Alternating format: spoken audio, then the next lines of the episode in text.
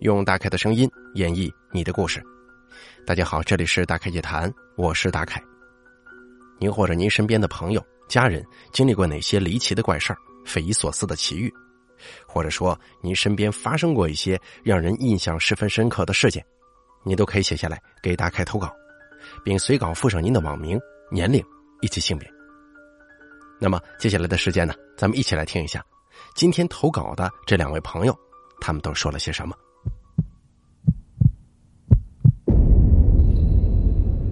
第一位投稿的朋友，他是这么说的：“他说，大凯你好，你可以叫我可乐，我今年二十四岁，我是来自甘肃省庆阳市的听众朋友，我特别喜欢你的声音，每天晚上几乎都是你的声音伴我入眠的。借这个机会，我想让凯哥把我自己小时候亲身经历过的故事讲给听友们。记得那是我十二岁那年，我经常去二姨家玩，我这二姨呀，平常对我特别好。”有什么好吃的，也都拿过来给我吃。不过二姨那么好的一个人，好端端的突然就变得神神叨叨的了。我二叔一家人一开始没怎么在意。过了一段时间之后，二姨像是得了抑郁症一样，自己对着空气说话。家人突然打断他的话，二姨就说自己不想活了，一会儿哭一会儿笑。二姨家人看这情况很糟糕。才赶紧带他去各大医院检查，这各种检查都做遍了，也没查出什么大问题来，只是说轻度抑郁症，开了些许的药物带回家吃吃就行了。二姨回家之后，家人照顾她吃了一段时间药，病情也没好转。由于身在农村，有些科学解决不了的事儿，人们呢往往就用玄学方面的手段来处理，比方说跳大神、做法事等等等等。有次做法事需要长辈来帮忙，二叔呢就来我家请我爷爷去帮了。我那会儿才十二岁，虽然心里害怕，但是担心二姨的安危，也是出于好奇，就跟着爷爷一起去帮忙了。二叔他请的阴阳先生过来看了看，又掐算了一下，皱着眉头说：“二姨的三魂七魄不完整了，需要招魂，让二叔准备做法事的家伙事儿。”等一切准备工作齐全之后，天色渐渐暗淡下来了。这个阴阳先生虽然这么叫他，但是他并不像香港僵尸电影里的道长啊，穿那种黄色道袍、功夫高强的那种范儿。这位先生呢，也就跟平常咱们老百姓的穿着打扮一样，桃木剑倒是有，只不过短小一些罢了。这位阴阳先生啊，他的托盘里头还准备了筷子、剪刀、菜刀、二姨的衣服等等等等。反正这么多年过去了，其他的也记不太清了。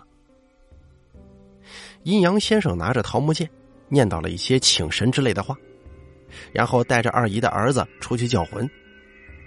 阴阳先生走在前面叫，二姨的儿子就在后头端着托盘在那应。差不多在院子里绕了一大圈之后，就回到屋子里了，把托盘里面的各种物品都拿了出来，念他自己知道的咒语。我当时小嘛，听不懂念的是什么。这先生把每样物品都念完之后，法事啊，这才算是结束。然后先生画了好几道符纸，让第二天把符纸烧完之后，纸灰化在水中喝下去就可以了。安顿好一切，我就跟着爷爷回家了。像这样的法事做了好几回，可是二姨的症状没见好转。我奶奶也经常去跟二姨说话，给她宽宽心。二姨跟我奶奶关系特别好。二姨出事的前几天，二姨一个人去村里农药店买了农药，偷偷的把这个农药装在包里了，给家人说要来我家和我奶奶做针线活。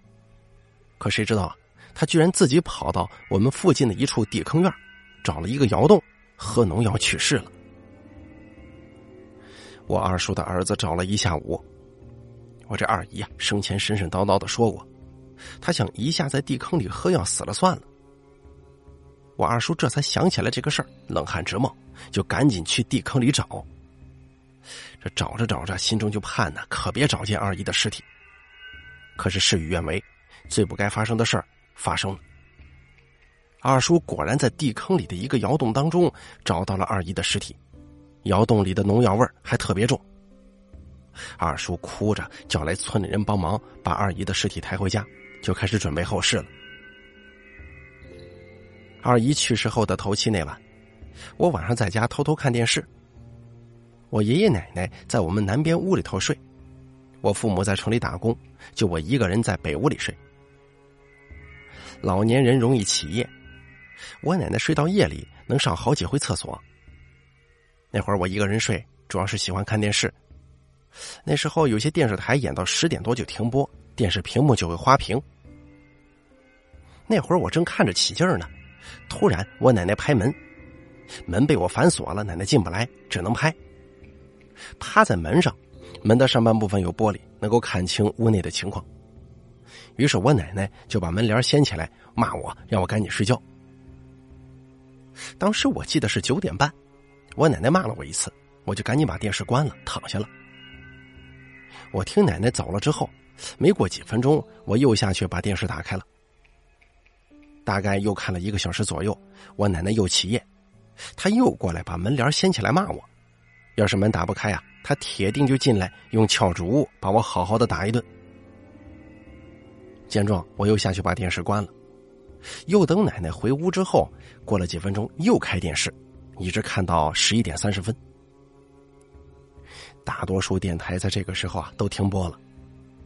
忽然我觉得晕乎乎的，一阵怪风吹的门呼呼作响，门帘还被风吹得啪啪胡乱飞舞。转眼之间，我看到了一个身影，看不太清，但是又能真实的看到人影。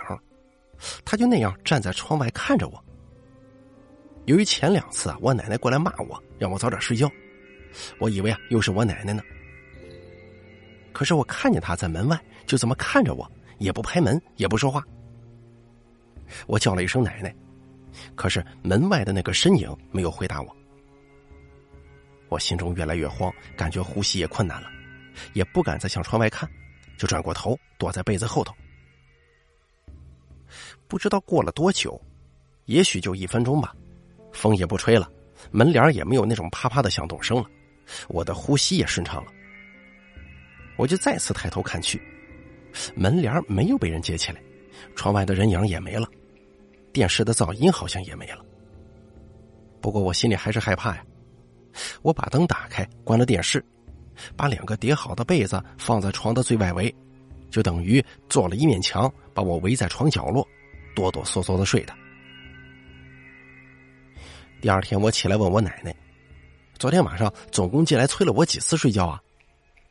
奶奶说：“这过来两次。”那么这个第三次伴随着风过来的人影，到底是谁呢？当时二姨喝药的那个地坑院，以前有人经常在里头放羊。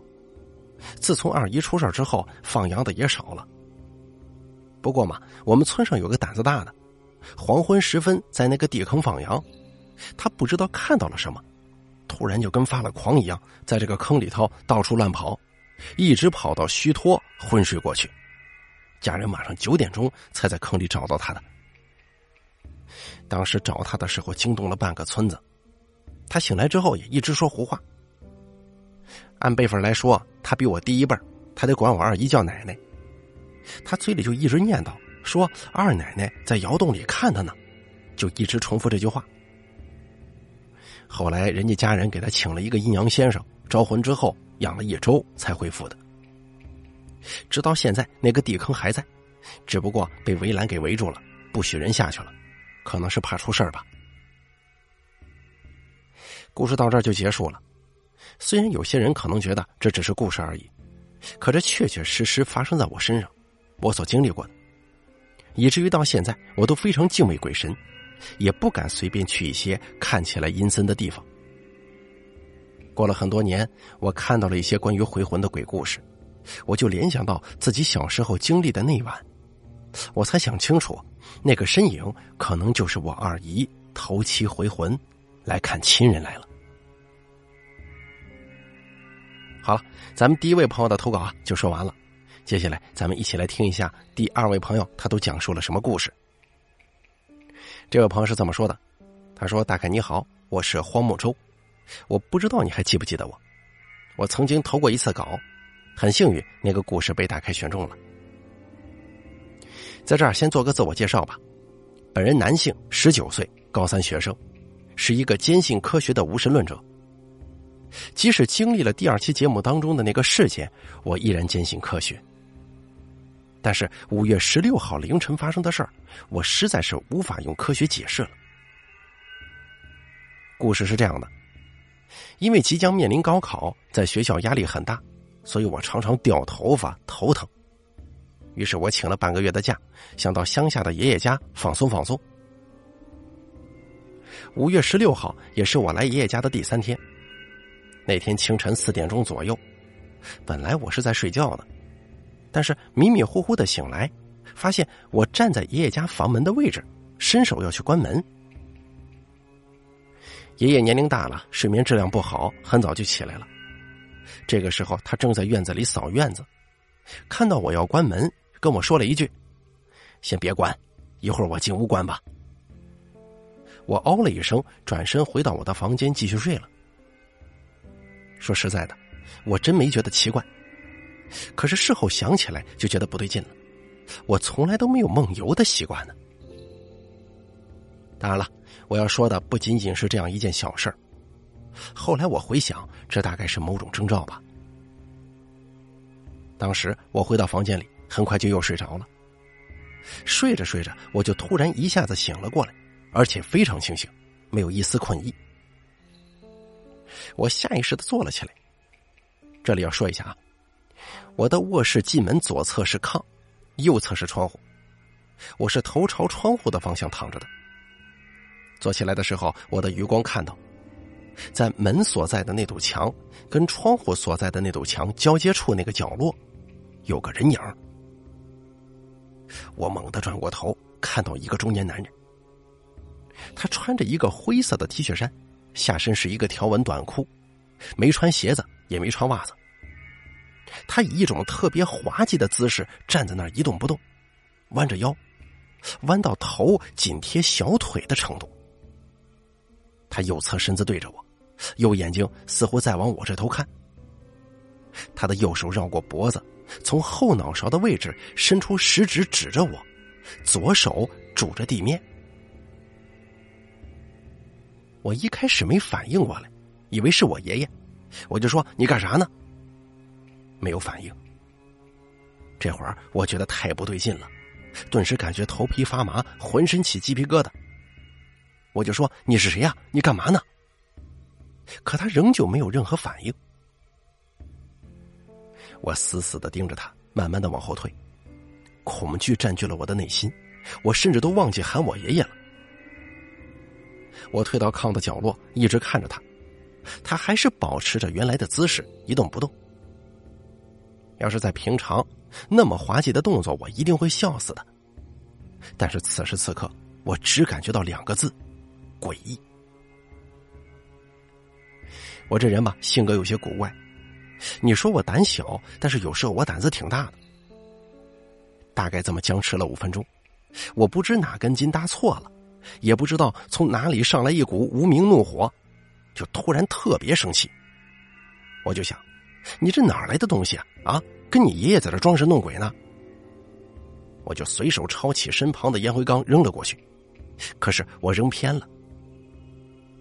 这个时候，我突然想起，在大凯一谈当中啊，有很多对付鬼怪的招数，我就开始骂他，说什么“你敢来招惹我吗？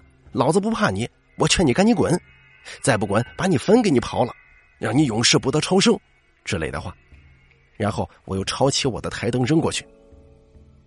就在台灯马上要打到他的时候，他突然之间消失了。这下子我是彻底没有困意了，但我还是很生气，脑袋短路了。这会儿我竟然还想追出门外去找他呢。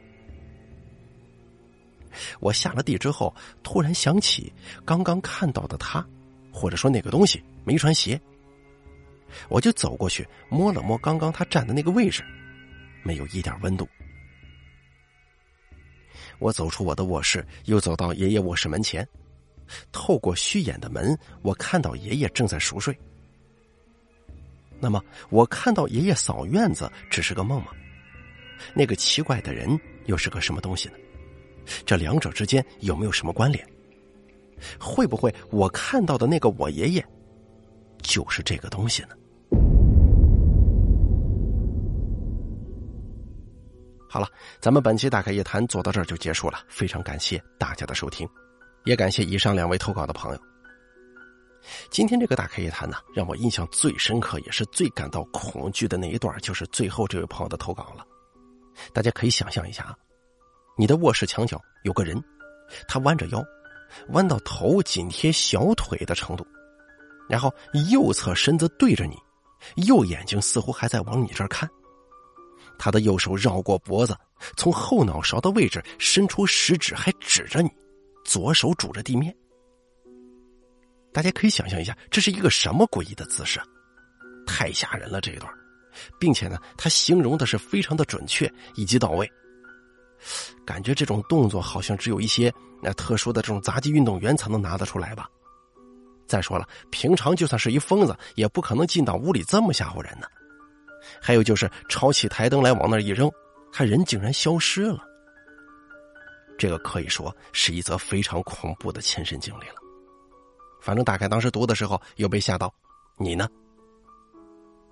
好了，咱们本期大概夜谈做到这就结束了，非常感谢您的收听。如果您也想给大凯投稿，诉说您的一些奇异经历的话，请记住以下三个投稿方式：第一，关注大凯的微信公众账号“大凯说”，发送聊天信息给我；第二，加大凯的 QQ 投稿群四群五四六七六八六八四，把你想说的发送给群主就可以了。还有第三种投稿方式。把您的稿件发送到邮箱一三一四七八三八艾特 QQ 点 com 即可，我在这儿等着您的投稿。